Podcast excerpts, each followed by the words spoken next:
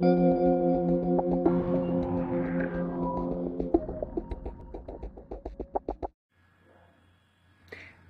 bienvenida a Medita Mindful Podcast. Soy tu host Isabel Huerta, coach de mindfulness, meditación, hábitos, especialista en bienestar laboral con 14 años de experiencia en proyectos de tecnología y 10 años de experiencia en gestión de proyectos.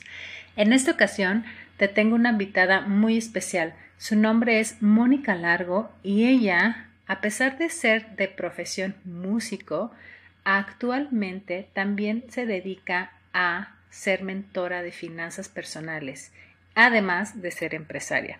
Sin embargo, te dejo aquí abajo su descripción, pero por favor, continúa con el episodio, tráete tu pluma, tu papel, tu bebida favorita y con ello vamos a iniciar, porque seguramente vas a sacar mucho de aquí que vas a poner en práctica para dar tus siguientes pasos.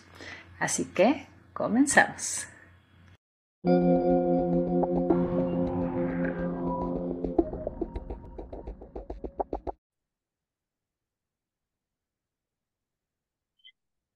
Moni, bienvenida a Medita Mindful Podcast. Qué gusto tenerte por acá, lista para charlar. Muchísimas gracias, Isa, listísima, encantada. Muchísimas gracias por esta invitación. Muy bien, pues bueno, como escucharon en la introducción, ya, ya conocerán un poquito más a Moni y bueno, vamos a entrar directamente a 10 preguntas que, que estamos haciéndole a nuestros invitados. Así que lo lo que se te venga a tu mente, no lo pienses mucho, tú dispara. ya. Me encanta. ¿Va que va? Así que la primera es, ¿qué es lo primero que pensaste hoy por la mañana? Wow, lo primero que pensé hoy en la mañana fue la hora. Ok. Cuéntanos cuál es uno de tus valores clave en la vida. La alegría. Mm. ¿Qué es para ti la transformación? Un proceso infinito. Ok. Una de tus herramientas favoritas de amor propio y autocuidado.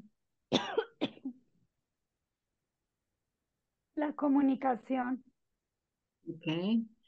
¿Qué es para ti meditar? entrar en verdadero contacto con mi inteligencia superior. Ok. Descríbete en una palabra o en una frase. Eterna aprendiz. Mm, me encanta. ¿Qué te encanta de tu vida en este momento?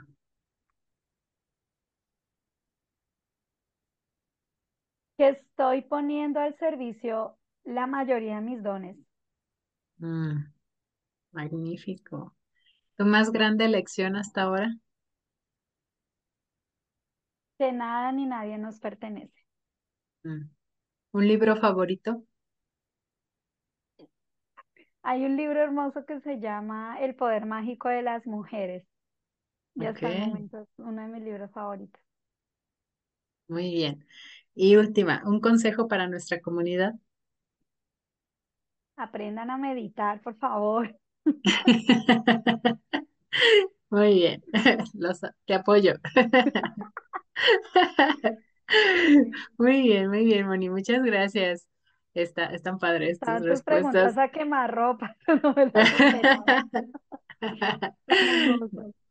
están padres. Eh, muy bien, bueno, pues esto es para que nos ayuden a, a romper un poquito el hielo, ¿no? Y a entrar a la, a la charla. Eh,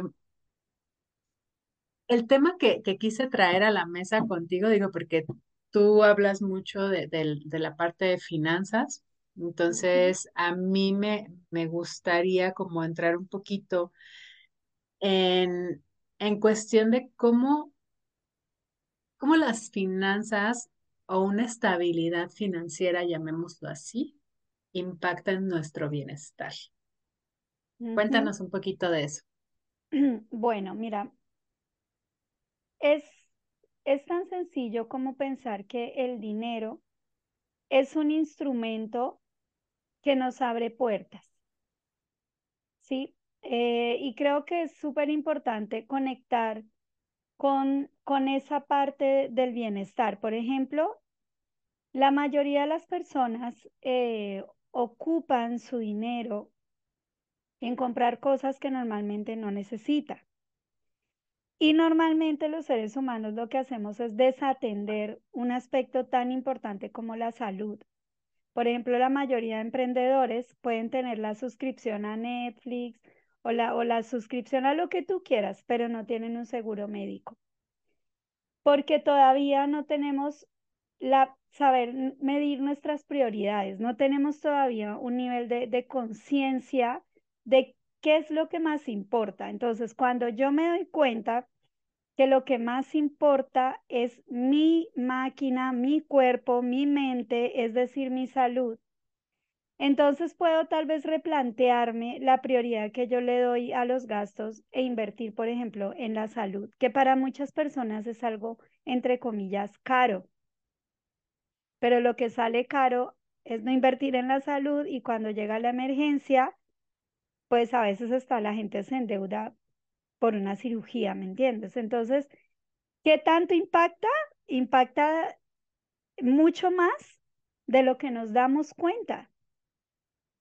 Sí, cuando nosotros logramos alcanzar la salud financiera o la libertad financiera o la tranquilidad financiera, porque no todos los seres humanos, no todos están persiguiendo, entre comillas, lo mismo. Hay personas que buscan la seguridad, hay personas que buscan la libertad, ¿sí? Entonces es como, ok, cada persona debe escoger cuál es su propio modelo de éxito, qué es lo que de verdad le va, le va a hacer, le funciona y le hace feliz, y lograr la salud financiera, una calidad de vida que le permita para mí lograr cinco resultados importantísimos que le llamamos peras y que son paz interior, economía, relaciones, adaptación y disfrute y salud. Sí, entonces cuando tenemos estos cinco aspectos en balance, se logra la felicidad. Y no, y no como logro como tal, sino como un estado de conciencia. O sea, si Isa, si tú te das cuenta que tienes una paz interior que a pesar del tsunami que se te esté viniendo encima, sabes que todo es temporal, sabes trabajar tu paz interior, sabes meditar para conectar de nuevo, ¿no? Entonces, la paz interior está check, te sientes feliz porque no hay preocupación muy profunda, no hay depresión, ¿correcto? No hay una enfermedad futura, ¿no? Eh, Claro, en tu economía, pues claramente estás tranquilo, o sea, o tranquila, puedes salir a trabajar, a prestar tu servicio, confiando en que como das lo mejor de ti, te haces acreedor a una vida abundante, entonces ahí no hay tristeza, ahí, ahí es felicidad. Si estás en bien en tus relaciones, tienes clientes, sabes cómo ubicar clientes nuevos, eh, tú con tu familia tienes una relación sana, igual con tu pareja, tus hijos, entonces hay felicidad porque las relaciones son un componente muy importante en, el alcance de la felicidad, de este estado de conciencia donde nada nos falta. Eh, si nos vamos a la adaptación y disfrute, quiere decir que si algo no salió como lo esperábamos, podemos confiar en que es el universo mostrándonos algún cambio. Nos estamos preparando para, para el siguiente paso ¿no? Y podemos aprender a disfrutar, a ver lo bueno en cada situación. Y por último, pues entonces ahí hay felicidad porque somos flexibles. Si aprendemos a ser flexibles, podemos ser felices. Y, y la salud, pues si cuidamos nuestra salud, definitivamente eh, es que quien, se, quien está triste si tiene mal estado de salud, o sea, si me entiendes, entonces alcanzando estos cinco resultados es que para eso, por lo menos yo personalmente, digamos, para eso es para lo que trabajo. Claro, sí, sí, sí, totalmente. Y es que cada uno de ellos eh, al menos se relacionan con, con todas las áreas de nuestra vida, ¿no? O sea, constantemente estamos de alguna manera invirtiendo nuestro tiempo en, aquello que, que, consideramos importante y muchas veces es consciente, muchas veces no tanto, y siento que de ahí viene ese, ese trabajo interno, ¿no? Que al final del día cultiva cada una de esas áreas y nos permite lograr lo que tú comentas. Eh, y, y, que sí, que efectivamente creo que nos lleva a, a sentir esa felicidad y felicidad de nuestros propios términos, ¿no? Exactamente. Sí, mm. algo, un problema que yo he detectado es que nos han vendido esta especie de, check, de checklist. Nace, estudia, eh, ve a la universidad, cásate, cómprate una casa, ten hijos, luego un carro y ya se acabó la historia. Jubílate. Y pues no. No, mm. hay personas que no quieren tener hijos, hay personas que, que no quieren tener una casa, quieren tener muchas casas. Hay personas que no necesariamente han ido a la universidad como yo, por ejemplo, eh, y, no, y eso no es un impedimento para nada, y menos en esta época. Entonces, como sí debemos aprender a mirar un poquito más hacia adentro y de, y de pronto no seguir tanto al rebaño tan ciegamente porque hay alguien a quien le interesa que tengamos esta programación, hasta inclusive pensar que existe un salario mínimo. Mm.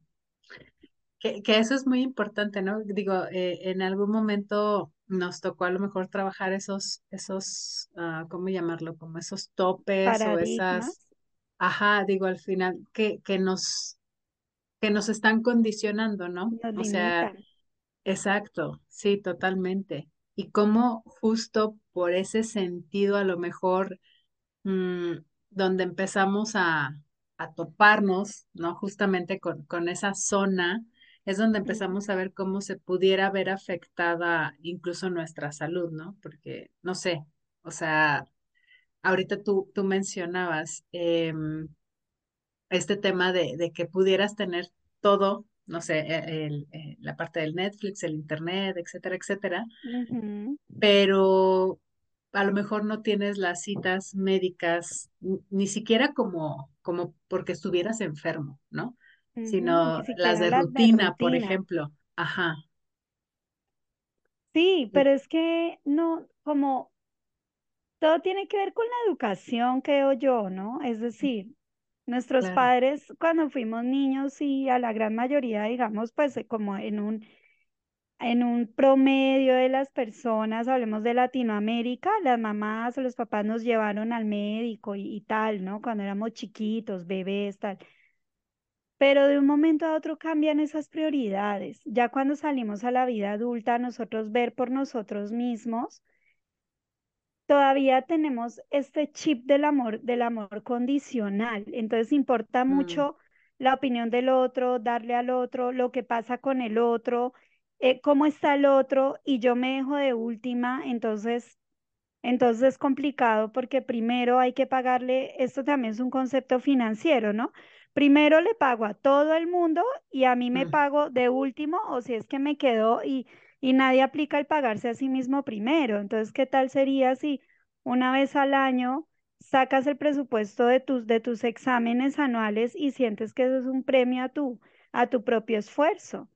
pero mm. muchas personas sienten que ir al médico es un, tema de urgencia únicamente, o, tienes que estar ya a punto de emergencia para ir a un médico, pero creo que son cosas bastante culturales. Creo que, creo que tiene que ver con que nos han enseñado a buscar la felicidad afuera, a buscar la aprobación externa, eh, a, que, a que haya todavía este, este, este papá y esta mamá impregnados en los jefes, en, o sea, ni mm. siquiera nos han enseñado a divorciarnos de nuestros padres para empezar una vida nueva. Entonces, son muchos factores, son muchos factores, pero definitivamente sí necesitamos entrar en conciencia de que inclusive nuestra salud, cuando se deteriora, es donde más se gasta dinero. Y hay gente que le duele pagar cuentas así de emergencias y dicen, Dios, pero pero pucha, cuando pudieron no lo pensaron dos veces para no consumir tanto azúcar o para aprender cuál es su tipo de metabolismo. Entonces, el amor propio es una cosa que abarca todos los aspectos del, del ser humano. La mm. alimentación, el lugar donde vive mejor, el lugar donde se adapta mejor, si es mejor estar cerca de la familia o no, porque no todo, no a todo el mundo le viene bien ser tan familiar y estar tan reunido. Habemos quienes nos vamos de nuestro país de origen para nunca más volver. Y todo es válido siempre y cuando sea por nuestro bienestar. Claro. Sí, Sí, entonces creo que creo que por lo menos yo procuro enseñar, digamos, enseñarle a las personas a través de lo que yo he aplicado eh, porque mm, digamos que en el, en el mundo de las finanzas personales no encuentras artistas, por ejemplo, yo soy músico, cantante, compositor y canto metal, y es como algo que a veces la gente dice, ay, qué, qué raro. No, Ujú, simplemente es el estilo de vida que yo he elegido porque es lo que a mí me hace feliz y me funciona. mm, Sí, entonces te- identificarme con, con, con un tipo de música es algo que a mí me funciona. Em, ten- vivir con un montón de animales, eh, ser soltera, es algo que a mí me funciona. Y mucha gente dice, ah, estás loca. Bueno, no importa, lo importante es que a mí me funciona y yo sea claro. feliz. Y eso es como la, lo que yo salgo a decirle a la gente, mira, tú puedes ser feliz bajo tu propio modelo de éxito y la gente feliz se enferma menos. Sí, totalmente. No, y, y mucho de eso creo que al final del día viene de, de un trabajo interno muy consciente que muchas veces a la gran mayoría de las personas no fue así como que en total conciencia decidimos hacerlo, sino que fue por múltiples razones y que sucedieron o situaciones y que nos llevaron a eso. Pero pero, por ejemplo, yo que, que ahorita a través del podcast me permito a lo mejor compartir todo esto junto con, con la, la información que, que traen diferentes personas, ¿no? Porque a lo mejor tú y yo pudiéramos hablar de lo mismo y a algunas personas les va a hacer check y a otras no, ¿no? El chiste es que llegue a quien le tenga que llegar, como esas semillitas, ¿no? De, de conciencia le llamo yo, porque a lo mejor en su momento a nosotros nos hizo así como clic y tal vez ahorita es momento de alguien más y en un futuro va a ser momento de otra persona, pero al final del día es posible, ¿no? O sea, es posible que, que entres en ese autoconocimiento con ese nivel de conciencia, a lo mejor pudieras verlo como algo tan profundo, pero la verdad es que es más como de, de tener disposición, ¿no? De empezar a saber qué es, quién eres, qué te gusta a ti, qué es lo que quieres, porque al final del día, si hablas de finanzas, empiezas, eh, o al menos empiezas a notar, ¿no? En dónde estás eh, realmente invirtiendo tu dinero y si quieres lograr algo, pues tienes que determinar qué es lo que quieres en base a lo que, en lo que se alinee contigo, ¿no? O sea, si buscas la misma meta que otra persona y no te checa, a lo mejor ni siquiera vas a ahorrar para eso, por ejemplo, ¿no? Por supuesto, por supuesto. El tema de las finanzas es un tema más psicológico de lo que parece, porque a la mayoría de la gente, por ejemplo, le parece a veces un tema muy privado, porque es lo que les han dicho. O sea, yo he escuchado gente diciendo es de, que es de mala educación, que es grosería preguntarle a otra persona cuánto te ganas. Y entonces, ¿por qué? Y todos sabemos cuánto es la fortuna de Elon, de Elon Musk, porque todos sabemos cuánto es la fortuna de Bill Gates, porque ellos que sí tienen, publican. Entonces, es como, es, o sea, ahí se nota el nivel de ignorancia que tenemos respre- re- respecto del dinero. mm, Y, y es como, y la gente entonces, entonces empieza a, a juntar emociones de, de tipo de vergüenza, eh, de miedos, emociones bajas, emociones paralizantes con el tema del dinero. Entonces, a veces ha- han habido situaciones dolorosas en nuestras familias, en, eh, o se han visto casos, ¿no? Entonces la gente empieza a hacerse ideas acerca de, de, de lo que son las finanzas y de lo que es la riqueza y de lo que es la gente rica y es como un, un vox populi bastante negativo respecto inclusive a la prosperidad. Y es como hay alguien detrás de esto que le conviene mucho que la gente crea que es mejor ser pobre pero honrado. No, tú también puedes ser rico y ser honrado porque es una elección, eso es un valor que uno tiene. El dinero es que una nada tiene lupa, que ver, ¿no? Mm, el dinero Exacto. es una lupa. Quien quiso, quien es honrado, es honrado con un peso o con un millón Y quien no es honrado no lo es tampoco ni con un peso ni con un millón. Entonces, todavía tenemos tanto, tanto dolor al, a, Mm. acerca del dinero, pero ¿por qué? Porque no hubo una educación que a nosotros nos, es más, mira, nos dan educación sexual que creo yo que es más difícil de hablarla que la educación financiera, por ejemplo, cuando somos niños o adolescentes. Sí, de adolescentes nos enseñan cosas, ponle tipo de educación sexual, ¿no?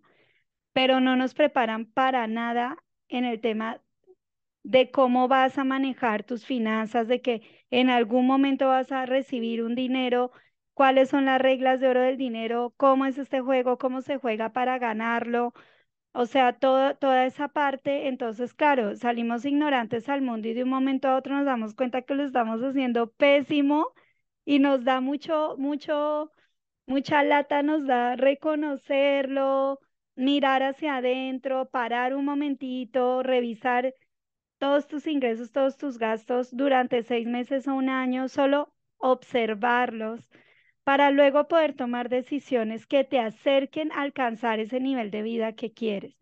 Pero debe haber un alto y debe haber un acompañamiento. Sí, porque si fuese tan fácil, mi todos lo haríamos con solamente la voluntad de hacerlo. Pero los seres humanos no podemos solos hacer casi que nada en esta vida. Sí, sí, sí, totalmente. Y creo que funciona igual para todo, ¿no? O sea, Para cualquier, todo. digo, porque al final del día es un hábito, o sea, es un patrón y tienes, eh, pues ahí creencias involucradas y un montón de cosas, ¿no? Pero lo mismo sucede con querer hacer cualquier otra cosa, o sea, cualquier mira, otro hábito que quisieras desarrollar, ¿no? Si quieres aprender a tomar fotografías, tienes que buscar un taller de fotografía, así sea gratuito en YouTube. Otro ser humano te lo está mostrando. Si quieres Sí. aprender a tener un cabello más abundante o lo que sea, buscas en TikTok mil personas enseñándote lo mismo, Porque estamos en un mundo abundante. totalmente. Sí, claro. Mm, me encanta eso. Ahora, digo, antes de, de entrar a- al, al episodio, mencionabas ah, algo que me llamó mucho la atención y es cómo toda esta información la estás llevando a las empresas, por así decirlo. Digo, Sí. un tema que, que a mí me parece relevante y que creo que tiene un impacto fuerte Justo ya lo platicábamos en nuestro bienestar, pero también en cómo nos desempeñamos dentro de nuestras actividades. Platícanos un poquito de eso. Claro que sí. Bueno, mira, yo esta oportunidad de, de hacer actividades para empresas la había hecho también en Colombia con una red de mercadeo en la que estuve eh, hace casi 11 años y nos dimos cuenta que realmente el factor humano es el que impulsa a los negocios.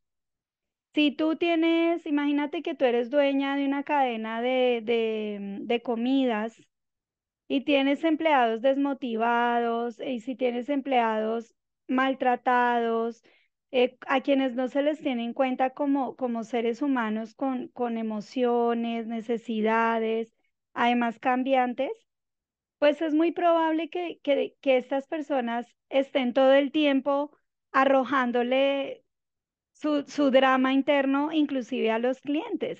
Y eso es lo que se traduce en un mal servicio al cliente o un compañero mala, que, mala onda, entre comillas, o amargado con sus compañeros, ¿no? Entonces, ¿qué es lo que busco, digamos, en el diseño de, de lo que estoy haciendo ahorita, que son estas charlas? Es, es un, estoy diseñando más que una charla, es un taller práctico que tiene bastante de escritura terapéutica, es decir, he desarrollado no solamente en la, la conferencia que se llama eh, siete, siete llaves secretas de la prosperidad, y he diseñado un cuaderno de trabajo para que las personas puedan escribir lo que sea que, que desean, donde pueden escribir qué es para ellos la felicidad. O sea, hay varias preguntas que, que, que le, le permito a la gente que pueda plasmar por escrito, porque sabes que tiene un impacto también cuando el, el cerebro está leyendo.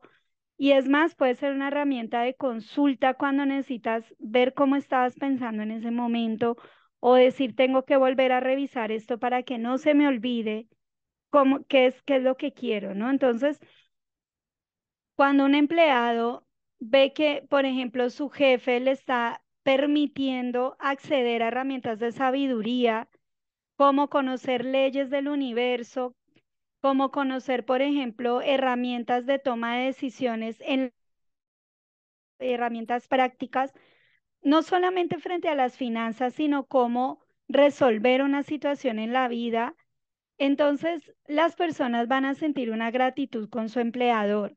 Y si además eh, este empleado adquiere una herramienta para poder rastrear cómo ingresa el dinero a su vida y cómo se está yendo, en realidad esta es una herramienta bastante potente para que inclusive los empleados con el tiempo puedan aprender a aprovechar mejor ese ingreso que les está llegando, porque dentro de la conferencia, aparte que tengo la parte del desarrollo personal, también tengo la parte de la administración del dinero, ¿no? Entonces, es cada llave, eh, son siete llaves y cada va como desbloqueando una puerta para que al final las personas puedan aprender a, a estar en el presente, ¿sí? A servir de la mejor manera poniendo al servicio de los demás sus valores y sus talentos, confiando en que si hacen todo así, se van a ser acreedores a una vida siempre de abundancia y, aprender a sentirse ricos con lo que ya tienen. Mm, que, es muy valioso porque va mucho de la mano con uno de los pilares del mindfulness, que es justo la aceptación, ¿no? O sea, el, el, hecho de que yo pueda disfrutar de este instante tiene que ver mucho con la aceptación y no necesariamente es conformismo, que mucha gente lo, relaciona así, ¿no? Entonces, aquí la aceptación tiene que ver con darme cuenta de lo que está, o sea, de los hechos en sí. Estos son los hechos sin, sin ningún juicio añadido, sin ninguna historia creada alrededor. Esto es lo que está pasando y es como yo ahora me quiero relacionar con ese hecho. Mira, Entonces, hay, hay una frase increíble que la digo en este curso, no es mía, no sé de quién es, de verdad que, que tengo que buscar los autores de estas frases, pero esta frase dice, el que no es feliz con lo que tiene, no será feliz con lo que tenga. Claro, es tan lógico, o sea, es tan lógico.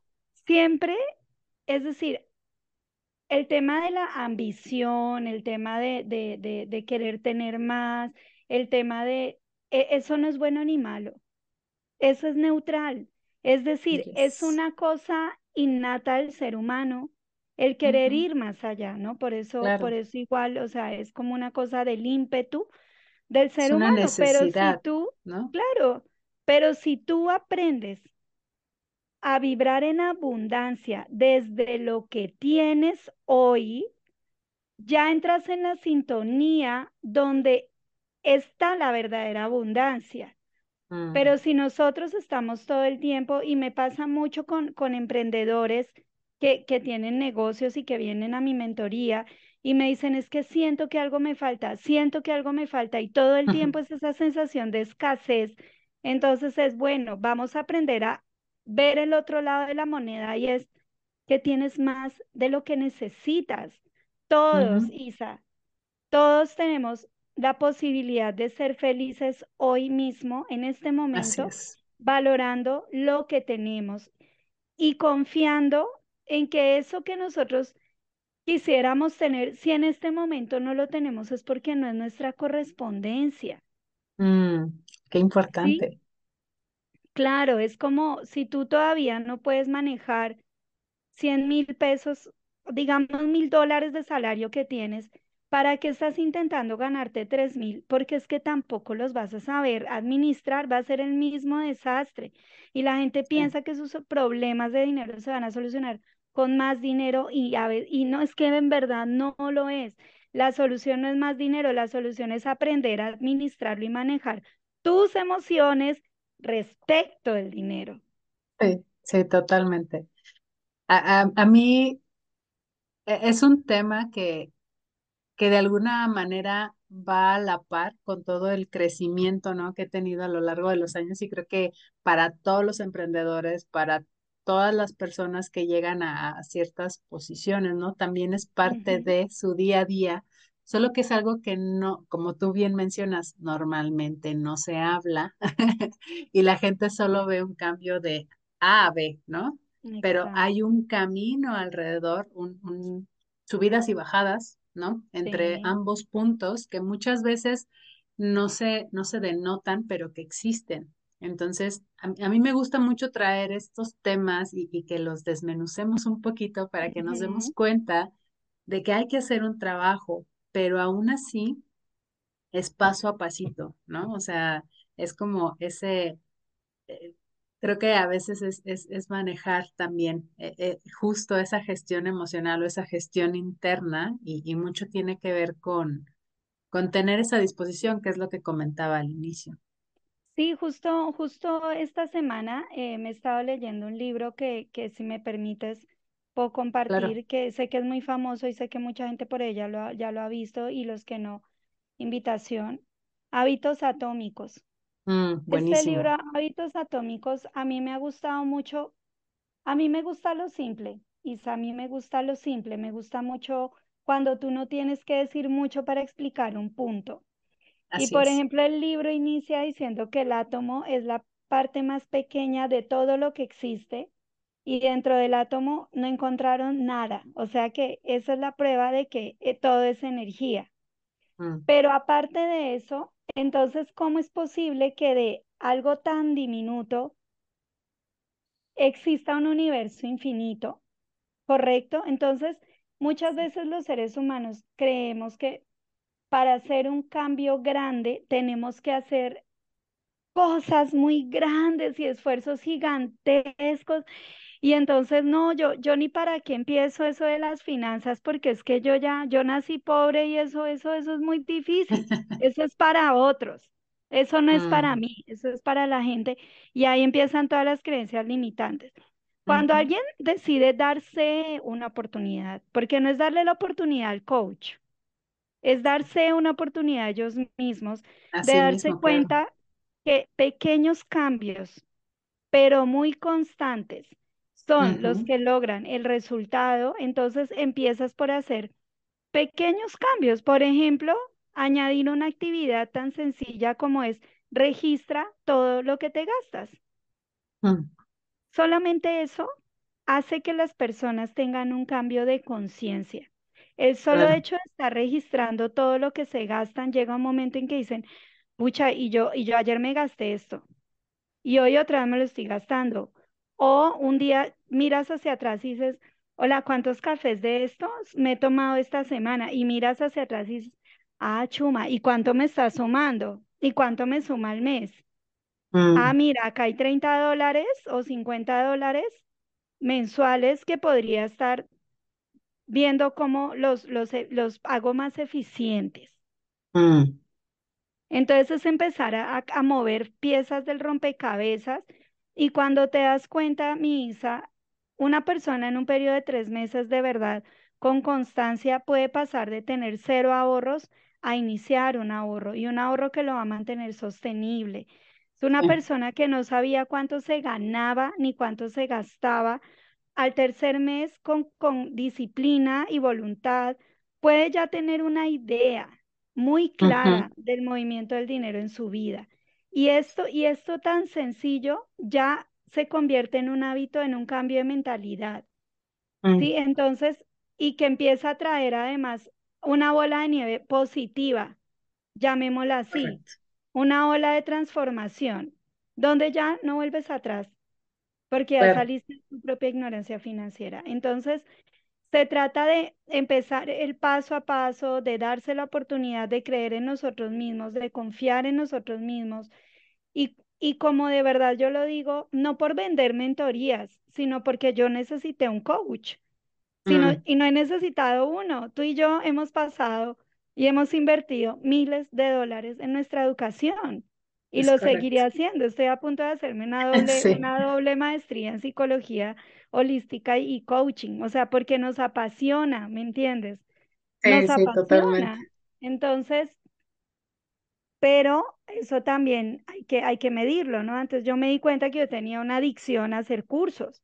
Entonces ya no, ya ahora ya no los, ahora ya me lo pienso, ya sé cómo medir mi riesgo, ya sé que la oferta va a volver a salir el año entrante. Ya Mm, aprendí a no desesperarme, porque antes era todo, tiene que ser ya todo. Entonces yo tenía un huecazo y tenía una deuda en tarjetas de crédito por cursos, por medio mm, impulso. mm, Pero tenemos que aprender a conocernos, tenemos que aprender. Entonces, así como hay esto de un taller de cuatro horas, también tengo, por ejemplo, desarrollado mentorías personalizadas para emprendedores de, de tres meses donde al menos se alcanzan a conocer mejor, al menos, y alcanzan a conocer sus patrones y les queda claro un montón de cosas para desarrollar en el futuro. Y también tengo una mentoría de seis meses que es como el semestre que nunca le dieron a ningún profesional, que es un curso que está pregrabado en Hotmart. Eh, y por ejemplo, esa es mi mentoría, mi mentoría que en este momento es como mi, mi, mi gran bebé, que me encanta que la gente lo tome porque quedan sabiendo ya todo, o sea, desde, desde cómo, cuál es la mentalidad, hasta inversiones, hasta un plan financiero a 10 o 20 años, que eso ya es un gran logro para alguien que ni siquiera sabía cómo se movía su dinero.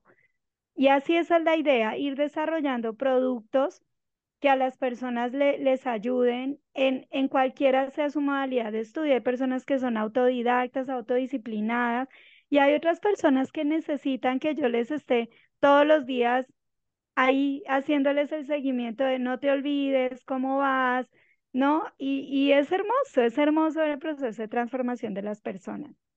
Claro, y cada uno va a estar en algún punto distinto. Digo, creo que ambos hemos estado en, en puntos donde necesitamos que alguien nos, nos lleve, ¿no? De la mano y otras veces donde, ah, esto lo puedo aprender y después necesito también alguien que me ayude, ¿no? Entonces, implementar. es, es lo que decíamos, al final del día es como este ir y venir de, de, de ese proceso de transformación, porque no es lineal, ¿no? Entonces, a, a mí me fascina eh, la gama que tienes, porque hay para todos.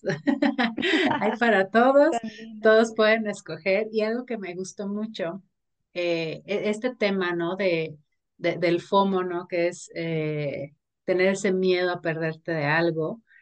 Y, y justamente no tiene mucho que escuche algo que es más bien homo con J, ¿no? Porque del inglés viene joy. Entonces Joy. la alegría de perderte ese algo, porque sabes que, que, que estás disfrutando ese, este presente y lo demás va a venir, ¿no? Y, y acorde con esa alineación que de alguna manera ya tienes porque ya, ya tienes esa, ese trabajo, lo, lo estás haciendo constantemente, porque tampoco es algo que te hagas una vez y ya, ¿no? no, Listo. no. Entonces, conforme vas en ese procesito, empiezas a disfrutar más de lo que está aquí. Exacto, en el aquí. Ahora, mira, yo te quiero contar algo al respecto de eso. Y es que cuando yo empecé, por ejemplo, mi proceso de transformación en finanzas, no tenía ahorros, mi deuda era gigante. eh, o sea, de verdad, era súper ignorante en el tema, pero, pero había ese impulso de, de querer mejorar, ¿sabes? Había eso de, hay algo que, que, que está mal, debe estar mal porque veo otra gente que, veo gente que tiene resultados que a mí me gustaría alcanzar y por eso es que empecé a tomar ese tema de las mentorías. Cuando yo aprendí a dominar mis emociones y mis impulsos, eh, mi hijo, por ejemplo, él se fue a estudiar, yo tengo un hijo de 24 años y él se fue a estudiar a Buenos Aires eh, hace más de tres años. Y mira que muchas veces yo sentía como este impulso de mamá ir a ver a mi hijo. Claramente vino la pandemia, ni modos. Argentina tuvo las fronteras cerradas, fue de los países que más tiempo tuvo sus fronteras cerradas, o sea que ni modo ir a verlo y no era la época. Luego vino el 2021, todo el mundo a reponerse como se pudiera, no económicamente. Yo, yo tengo una empresa de telecomunicaciones que nos dio durísimo la pandemia. Eh, el 2022 fue un año de seguir recuperándose, que, que, que, que esto no, se, no era al ritmo que todos esperábamos, ¿no? Y así fue pasando el tiempo, Isa, y yo pensaba, ¿cuándo lo voy a ir a ver? ¿Cuándo lo voy a ir a ver? Y muchas veces tenía el impulso de es que no puede ser tanto tiempo sin verlo y, y, y yo, y cada vez que yo tenía ese pensamiento como que me quería angustiar, yo decía, a ver, ¿para qué? ¿Por qué estoy pensando que tiene que ser ya?